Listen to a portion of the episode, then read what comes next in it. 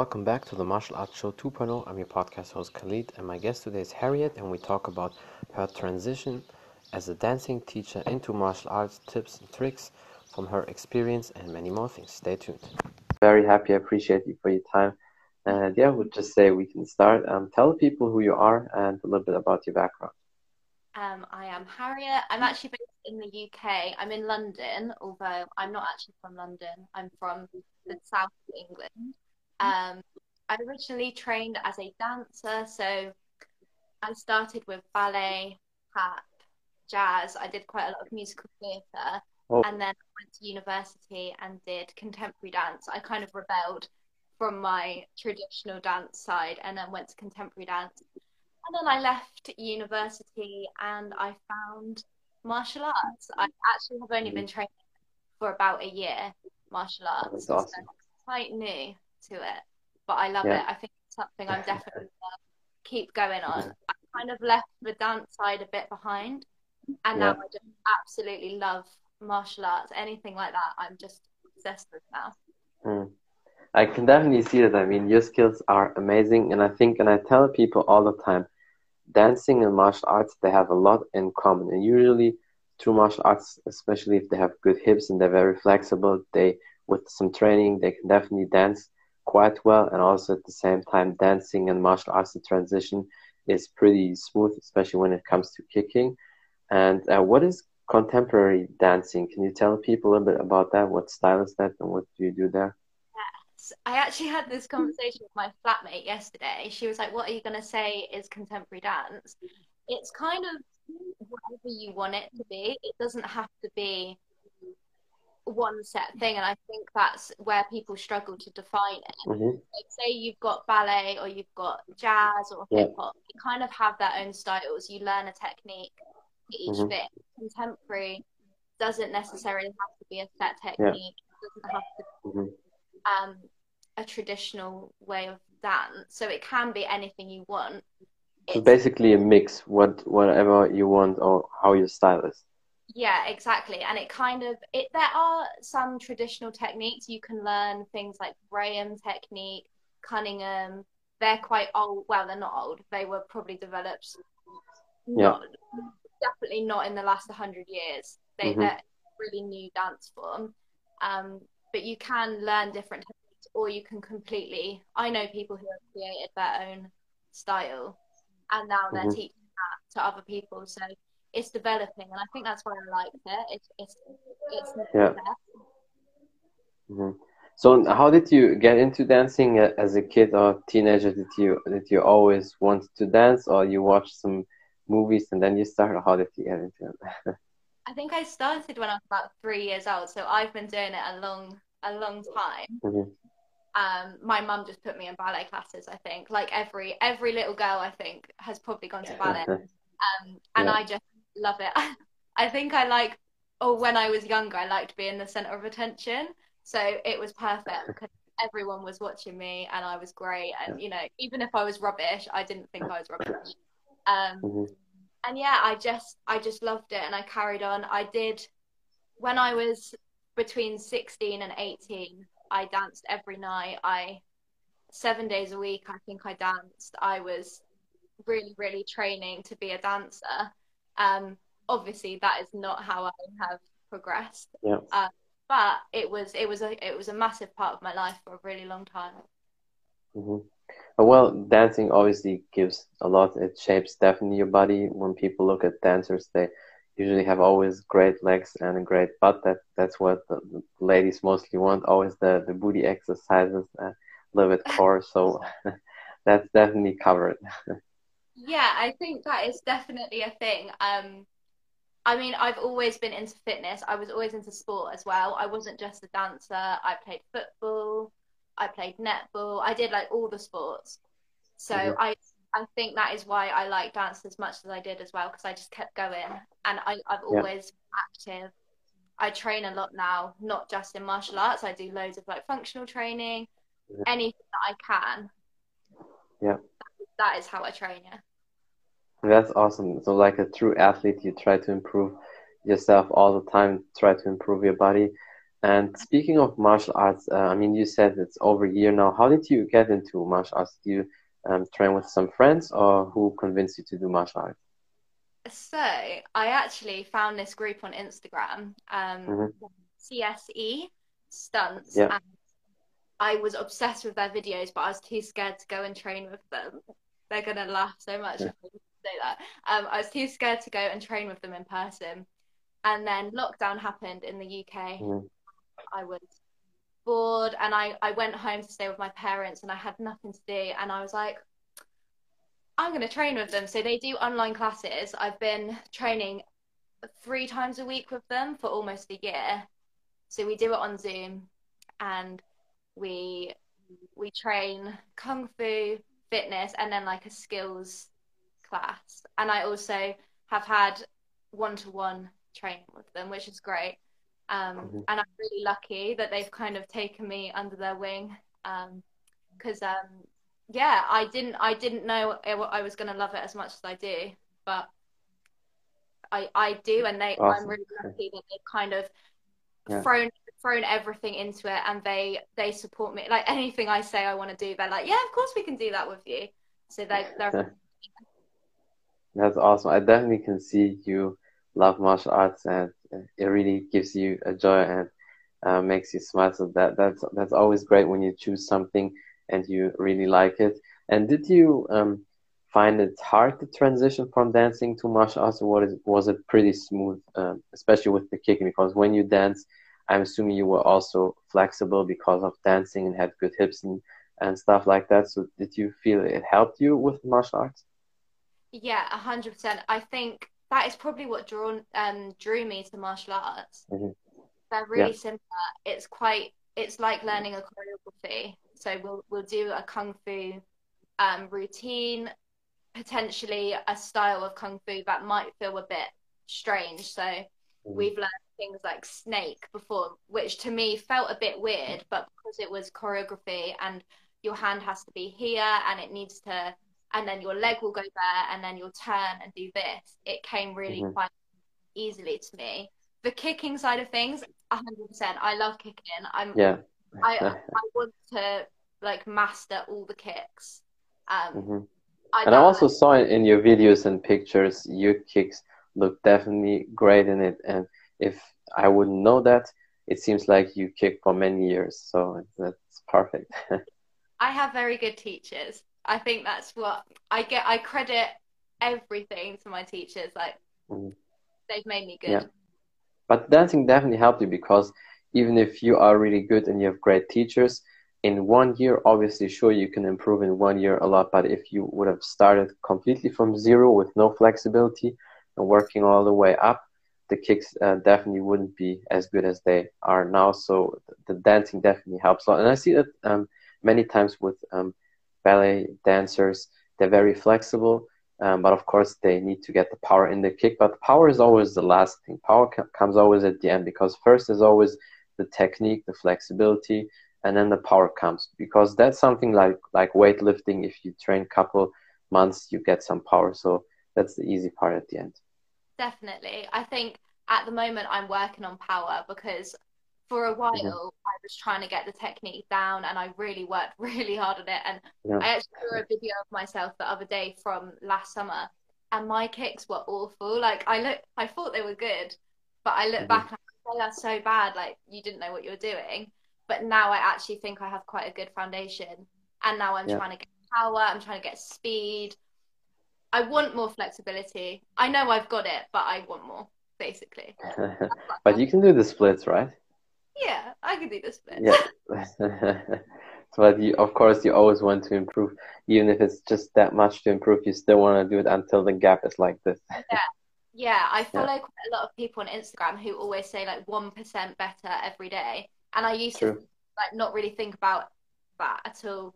Especially when I dance, I just thought I needed to be really good. Like mm-hmm. a lot of pressure on myself that you have to be amazing, and why are you not as good as someone else? But being a beginner at martial arts, I was like, no, do you know what? Even if you're only a tiny bit better by the end of your training today, that is fine. Yeah. And that has helped me. I think that's why I like it so much because I haven't put any stress on myself being good. That's great. That's true. A lot of people put uh, so much pressure on themselves, um, especially when they compare uh, with other people. But you shouldn't do that because, and, and you can see that also on social media now. A lot of people compare each other, but they forget some people trained even before 2010, before social media was uh, popular. Um, so of course they have an advantage, or somebody they have just better skills, better coaches, better genetics. All these little details it plays a role, and I would just always look at myself, and then with the time you improve. But I mean, you definitely improved a lot for one year. Being able to kick like that and having already that great control is amazing. Thank you. Yeah, I just, I just want to see where I can go. I think mm. because yeah. um, it's something I love, and for a really long time I didn't really have anything. I know I, yeah. I dance stuff, but I kind of found myself moving away. I didn't really know. I was like, oh, I'm not sure where I'm in in this. Like, I, am I a contemporary dancer, even though I don't actually dance at the moment, or have I completely left that behind and now I've actually got something I want to work on?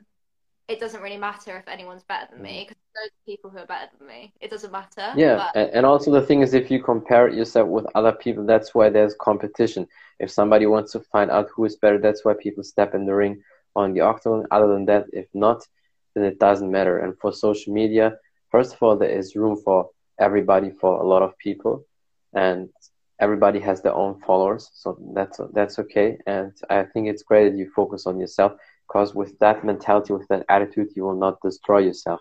A lot of people they get depressed, they get frustrated, and um, yeah, maybe hate their stuff or delete all the things because of frustration because they think that they're not that good but it takes time.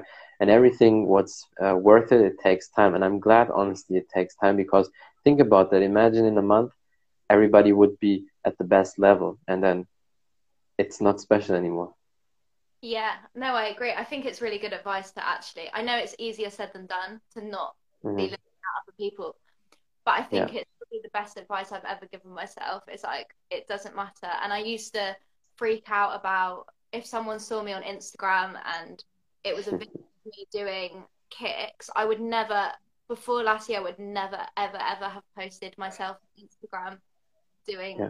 kicks or anything like that because I was so like, oh, what if I wasn't good enough? I was so embarrassed. I don't know why I was embarrassed, but I was so embarrassed. Um, and now I'm like, I don't care. It doesn't matter. It really does not matter at all. Yeah, definitely. And and plus, you started, and you know when somebody just started, there's always I tell people, especially for people with no self-esteem or no confidence, I tell them always, just tell everybody you just started. Nobody and everybody who is good will accept it. They will never laugh about um, beginners. The only um, people who laugh about somebody who starts are usually the ones who are also not that good. They may be a bit better than a beginner, but they're also not special. They're definitely not the highest level because everybody who is a pro or at the highest level, they support beginners. They say, yeah, sure, keep going, do this. If you have questions, just ask.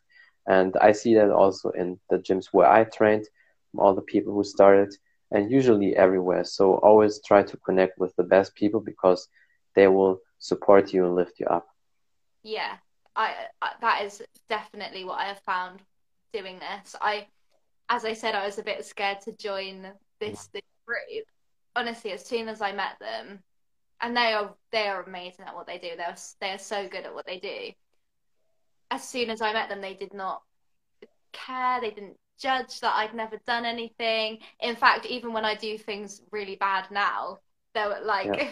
they'll probably tell me it was rubbish because honestly, is important. But you know, they do not they do not judge. They don't care whether someone else is doing it better than me yeah. or anyone else in our group. To be honest, we have complete beginners join us quite a lot, and mm-hmm. everyone gets on with it. No, no one cares if you're a complete beginner. I just I love it. I, it's a it's a whole other world from where I came from when I was a dancer, and I needed yeah. to be the best. I, I felt like I had to be better than everyone else and now I do not care if I'm better than anyone else. But that's also uh, still, in my opinion, a great attitude. If you think sometimes if you put yourself under pressure, you want to be the best because that brings you forward. But I know obviously some people they destroy themselves under pressure, and some people shine under pressure. And it seems like you probably were shining under pressure. Yeah, I, I, I I was doing quite well under pressure, but I think I do, I do, I do make myself stress out about things like that that mm-hmm. I don't. Um, I like, I like learning. I think that's what I'm going to carry on doing, just learning everything I yeah. can. And then if I get amazing at it, then a bonus. But also, I can say I learned that thing once, and that's more important to me. I think. That's true, definitely. And how is your uh, training um, developed now? I mean, you said you try to improve in all aspects. You probably also lift some weights to do some strength and conditioning training, and obviously martial arts. Um, you train probably almost every day. Uh, how is your training developed? Yeah, um, I try. I do try and train every day. Well, I have rest days, but I do train almost every day. I actually train like five days, six days. Yeah, I train my mum every morning on oh, Zoom. Oh, that's cool. quite fun. Um, at the moment, I'm working more on functional training. Um, a lot about hip opening for my kicks. Mm-hmm. Um, yeah. and I've been doing cardio training, but I I I'm trying to improve my like explosive power again for martial arts. So hill sprints, like any anything that gets me fast and quick yeah. what I'm at now because I used to run quite long distance and I'm not sure whether that was improving me. So yeah. I'm trying to find a balance at the moment. For... Yeah, no, that's definitely true for martial arts. I can tell you from experience, and also a lot of people say when you have long distance run, that helps you cardio for martial arts. Uh, also, not, not necessarily true. Also for competition, not. You sprints is always good. Hill runs, and what you can do is like these ice hockey sprints. I don't know if you're familiar with them. You sprint five meters, then you touch with your hand the ground, and then you turn around, come back, and you do that like five times, back yeah. and forth, five meters. Then you have one minute rest, and then you run 10 meters, touch the ground, turn around with your body, and run back five times and then one minute rest, and then you do 20 meters. And that training, and also back and forth five times at the beginning, five times should be definitely enough. After a while, you can um, lift that up to 10 times, always in these three steps. And that training, trust me, will make you tired and will definitely, it's a quick workout, very intense, but you get great cardio and you will be strong. It also improves your core. You will feel your, your abs and your lower back be also working. And stamina wise, you will definitely get pretty quick to good stamina. Yeah, that sounds great. I've actually never heard of that, but I can see why it it works. Yeah, anything mm-hmm. that's cool. I think at the moment I'm also just looking for new ways of training. I was yeah.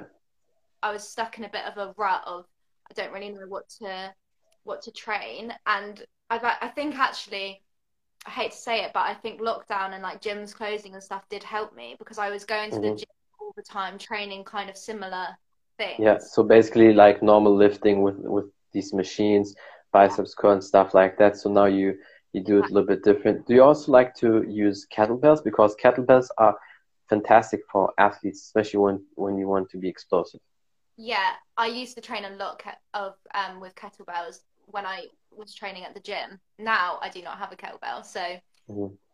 I need to buy one basically. Um, yeah, at the moment I I've been doing loads of body weight, resistance bands, um, anything like that to try and keep keep up the resistance training. But because I don't have yeah. weight, I, th- I thought I don't need I don't really need them. I don't I don't think it's hindered me. I don't think it's done anything yeah. to training to not have a weight about. But um, I'm trying to mix it all up because otherwise yeah. I get stuck in a rut and I don't. Mm-hmm. I, yeah. I don't like the consistency of just knowing what I'm going to do every day. So even if I train yeah. like every single day, it will be something different in my head. Mm-hmm. Even if it doesn't from the outside, it might not look different. In yeah. my head, like, no, I know what I did yesterday. I'm going to do this today.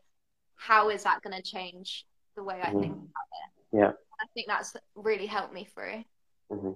No, that's definitely true. And also, sometimes you need to shock your system. You need to shock the muscles because if they they know you do every day 20 push-ups then um, one day it's nothing anymore it's just like a warm-up but do you feel like um, because of dancing you got a lot of strength um, in the legs and your glutes um, did it help you with the kicking getting the power also in kicking high yeah um, i think being a dancer you always have strong legs. Every dancer I know, I can just think they can Yeah.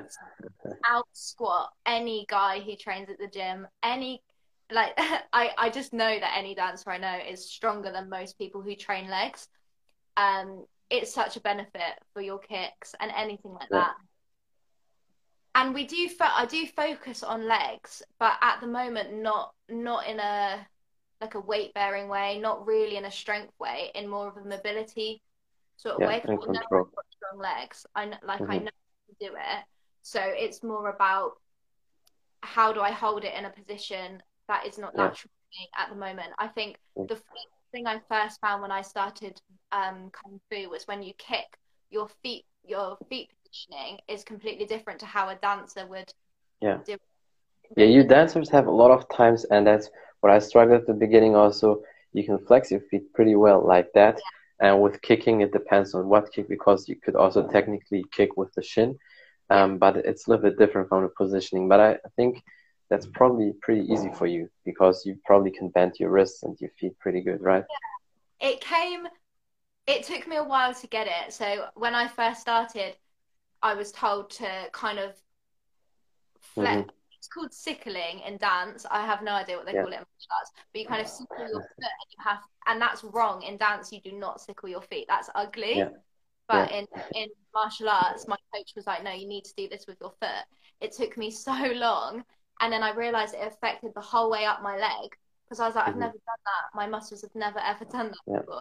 Um, now it's like second nature. I've got it. I've got it down. But the first time, first few sessions, when he was like, "No, your foot doesn't like. Don't do that with your foot," I was like, "I, I don't know what I'm doing." But now it's just like natural. I know what I'm doing. I probably can't even point my feet very well anymore because I'm so used to kicking in martial arts style rather than in in a Mm. like a ballet technique. Yeah. But you know where you can still always do that when you sit in a split, because that technically makes no difference if you have your feet up like that or if you bend them like this. I know some, especially the, the women when they come from dancing, when they do martial arts, when they sit in a split, they still bend the feet like that, like the, the ballet feet. Yeah. Um, and because it's also sometimes it helps, especially when you want to do front kicks, when people want to do these tips because sometimes you can kick with the toes like that, and then it's good if you can bend them, if you can bend your, your feet. Yeah, no, I think dance definitely has com- really, really benefited me. Yeah. Um, and just knowing how to form the pathways from your brain, like picking up a different way of kicking. I think that all from dance, you have to pick up something like really quickly. Um, your teacher will show you once, and then you have to do it. And I think that's helped because now I can pick something up, even if it feels unnatural. I can still do it. Mhm. Yeah, there, there you can see when when you were good at something and then you transition into another thing, you can adapt pretty fast. And I can even imagine when you do these leg drills, controlling the leg, holding up in the air when you do side kick and then kicking multiple times back and forth, that you probably um, learned it pretty easy. I know at the beginning is some pressure on the glutes because it, it hurts um, and it's, it's not that easy. But I guess when you dance, especially when you do ballet, uh, you get used to it pretty quick. Yeah, definitely. It it felt like second nature once I did it a few times.